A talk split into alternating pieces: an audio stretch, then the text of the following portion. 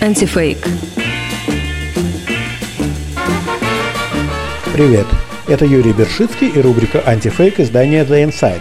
Предлагаю вашему вниманию обзор самых нелепых фейков прошедшего года. В начале февраля программа «Время» на Первом канале порадовала зрителей конспирологическим сюжетом о рукотворном происхождении нового коронавируса. Виновником несчастья человечества назначили Билла Гейтса. Почему его? Да потому что его фонд за несколько месяцев до пандемии провел учебные мероприятия, где обсуждали сценарии действий в случае серьезной пандемии. И по сценарию возбудителем новой болезни был как раз коронавирус. Ну разве не подозрительно? Правда, коронавирусы – это целое семейство вирусов. Там возбудители и атипичной пневмонии, и ближневосточного респираторного синдрома. Так что в сценарии с новой мутацией коронавируса, вызывающей пандемию, ничего необычного не было. Но это слишком простое объяснение. Дьявольский заговор куда интереснее. И у Билла Гейтса нашли вот такую цитату. А пока вирус неизлечим, Билл Гейтс рассуждает о необходимости сокращения человеческой популяции. Сегодня в мире 6,8 миллиарда людей. Эта цифра вырастет примерно до 9 миллиардов. Но если мы добьемся успеха в создании новых вакцин, в сфере охраны репродуктивного здоровья, рост населения может замедлиться на 10-15%. Фраза эта вырвана из контекста. На самом деле Гейтс в интервью CNN объяснял, что уменьшение детской смертности должно привести к замедлению роста численности населения, а история человечества показывает, что там, где сокращается детская смертность, сокращается рождаемость, и в результате численность населения стабилизируется. Жители бедных стран заводят по 8 детей не потому, что хотят большие семьи. Они лишь считаются с возможностью того, что далеко не все дети доживут до взрослых лет. А там, где родители осознанно решают, сколько детей им нужно, дети растут более здоровыми и развитыми. Вот и весь дьявольский замысел. В мае, когда первая волна пандемии дошла до своего пика, врач и телеведущий Александр Мясников в интервью Владимиру Соловьеву рассказал о русском чуде. Так он назвал феномен низкой смертности от коронавируса в России. Если мы узнаем, в чем дело, может быть, весь мир тогда найдет лекарство или какое-то оружие против ковида, потому что что-то здесь есть, я не знаю что.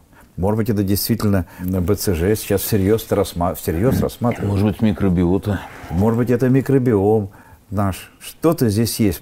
При этом он напирал на то, что в России со статистикой не играют, и подсчет ведется очень строго. В Москве, а на нее тогда приходилось подавляющее большинство случаев COVID-19 в России, общее количество смертей в апреле на 20% превысило средний показатель за последние 10 лет. Это, конечно, меньше, чем в Италии и Испании, которые особенно тяжело перенесли первую волну, но больше, чем в Швейцарии, Австрии, Германии. По официальной статистике, умерших от COVID-19 в Москве было очень немного, но в таком случае придется признать, что в это время почему-то наблюдался аномальный рост смертности от других причин, так никем и не объясненный. Так что настоящая причина русского чуда, скорее всего, в вольном обращении со статистикой. Во время второй волны, кстати, манипуляции со статистикой прекратились, и в результате практически во всех европейских странах выявленных случаев болезни стало существенно больше, чем в первую волну, а летальных исходов существенно меньше. И только в России смертность вдруг стала расти. О русском чуде уже никто никто не вспоминал.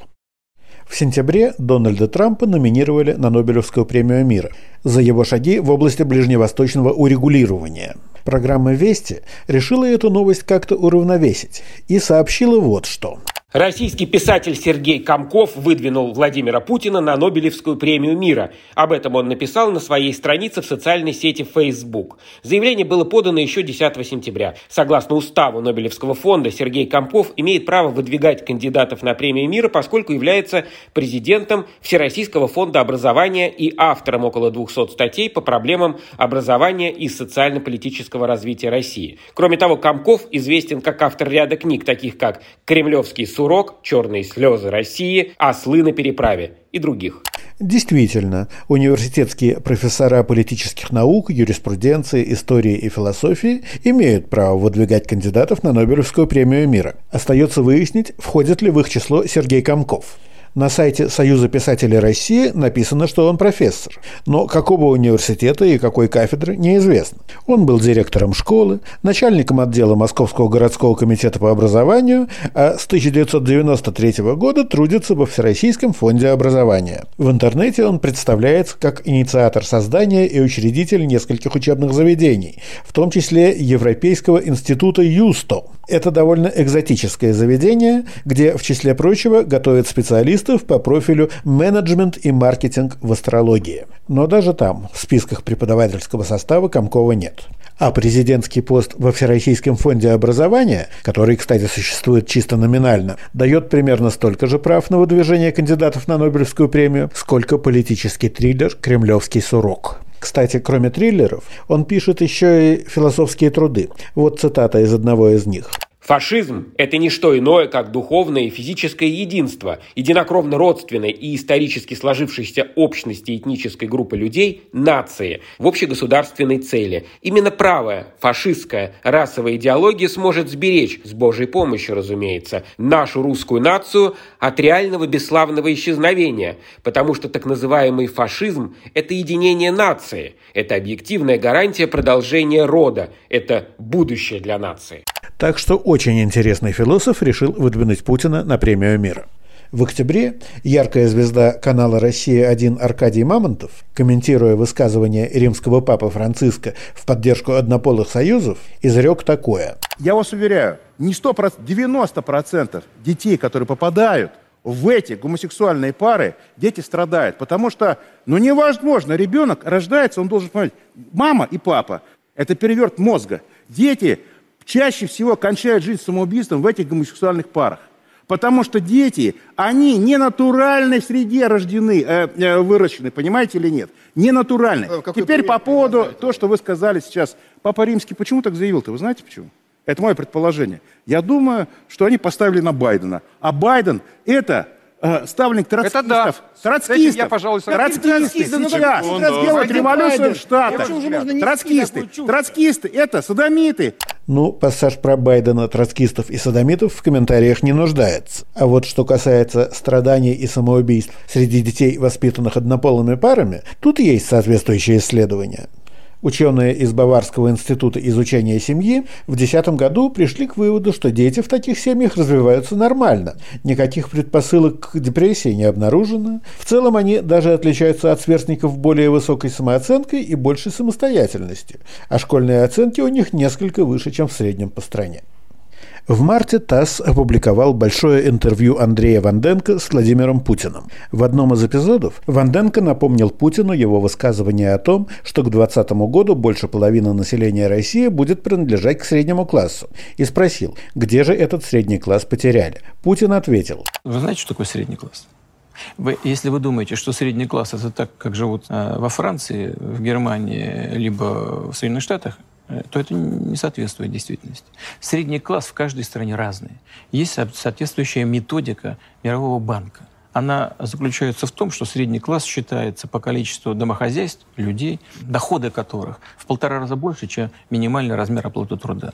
У нас таких минимальный э, размер оплаты труда 11 280, по-моему, в этом году, так, а средняя зарплата гораздо выше. У нас таких достаточно много, свыше, уверенно свыше 70%. Как ни странно, способ формально причислить большинство россиян к среднему классу действительно есть. В девятом году вышел доклад Всемирного банка об экономике России, и там есть довольно путанное определение среднего класса, где один из критериев – доходы в полтора раза выше национального уровня бедности. Правда, похоже, эксперты Всемирного банка не учли, что этот уровень бедности может быть существенно занижен. В России бедными считаются те, кто получает доход ниже прожиточного минимума, а это на момент публикации интервью 12 300 рублей в месяц. Значит, порог среднего класса 18 450 рублей в месяц. Вот только Ванденко спрашивал Путина не об этом.